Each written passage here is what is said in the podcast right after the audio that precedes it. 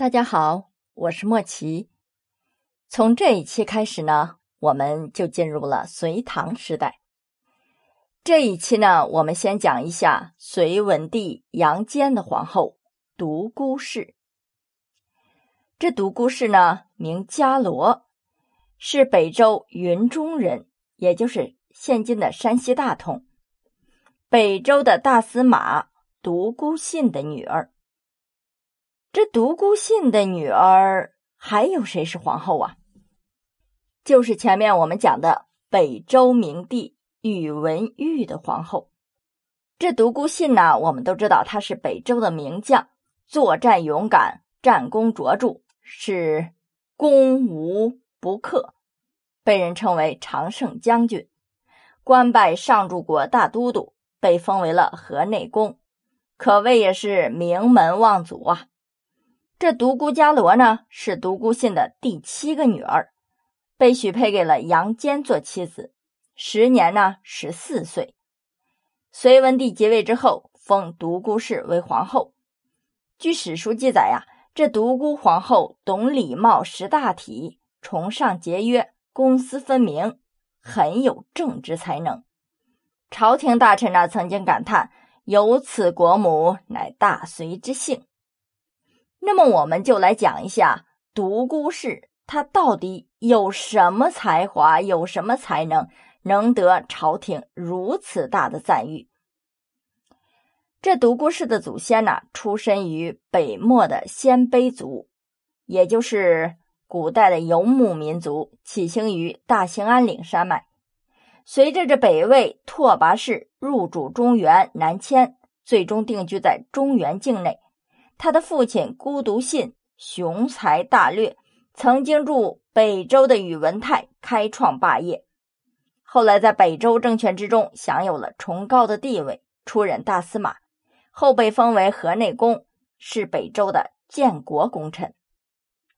于公元五四三年，独孤信家中又添了一个女儿，她就是独孤信的最小的女儿，因为生在将门呢。时常听父亲讲征战沙场的故事。这个小女孩啊，自幼便不喜欢女工等家事，偏偏酷爱读书。独孤信呢，对她也是尤为宠爱，视作掌上明珠。这独孤信呢，不仅雄才大略，而且看人也是眼光独到。独孤信的大女儿呢，前面我们已经讲了，她嫁给了。成为北周明帝的宇文毓，大女儿因此成为了皇后。四女儿呢，嫁给了唐高祖李渊的父亲，后来被追封为贞元皇后。这独孤氏十四岁那一年，便已经出落的亭亭玉立，面如满月，眸如点漆，而且啊，举止端庄，知书达理。许多名门望族的子弟呢，都纷纷慕名前去求婚。作为独孤信的第七个女儿啊，这独孤伽罗被父亲许配给了杨坚，也就是日后建立隋朝的隋文帝。自此，母仪天下，成为皇后。一门三皇后啊，这在历史上实属罕见，也被传为了佳话。独孤氏嫁给杨坚，属于门当户对。因为当时呢，同样的政治环境、家庭熏陶，让他们之间呢很有共同语言。这独孤氏啊，比杨坚小八岁，嫁给杨坚的时候呢，正值妙龄，是人也漂亮，属于那种又美丽又大方、温柔又贤惠型的。最重要的一点呢。名门之后的独孤氏，这家教非常好，知书达理，柔顺恭孝，不失妇道。独孤氏我们都知道，父母早亡，所以呢，对长辈非常尊敬，懂礼貌，识大体，这绝对是中国优良的好儿媳呀！见公卿有父母者，美为至理焉，真正做到了。老吾老以及人之老，这朝中上下呀，无人不夸。在当时呢，也是声名远播的。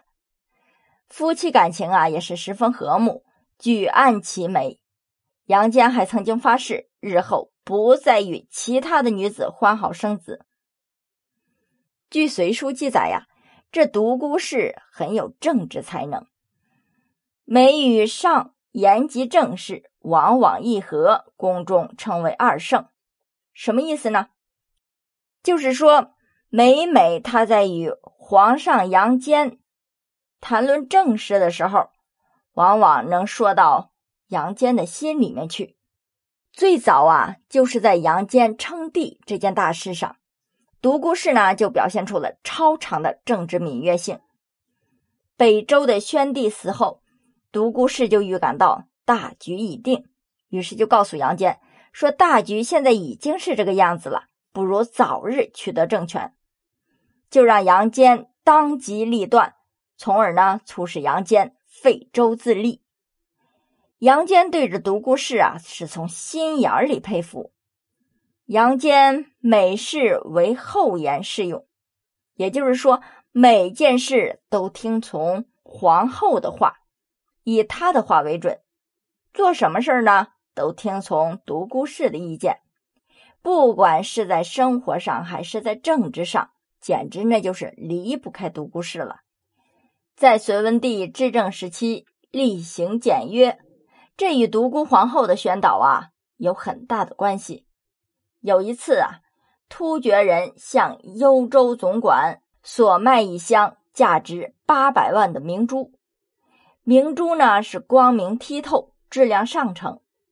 这幽州总管呢就怂恿独孤氏买下此珍品，但是他却说：“我现在不需要明珠，目前边关不宁，经常受到威胁，这边防将士浴血奋战，劳苦功高。”若是将此八百万分赏有功者，岂不是比我独自一人享用更有意义吗？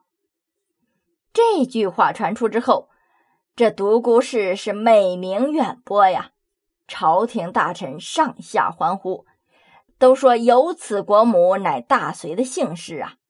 隋文帝也因此更加敬重独孤氏了。独孤皇后公私分明。他的表弟呢，犯罪当斩，文帝就想要啊，看在独孤皇后的面子上赦免他的罪行。但是呢，这独孤氏却是说，这涉及国家刑法的大事，怎么能为了我一个人的情面去更改国家的刑律呢？文帝听到这样的话呀，就更加感动了，于是将独孤皇后的表弟处死。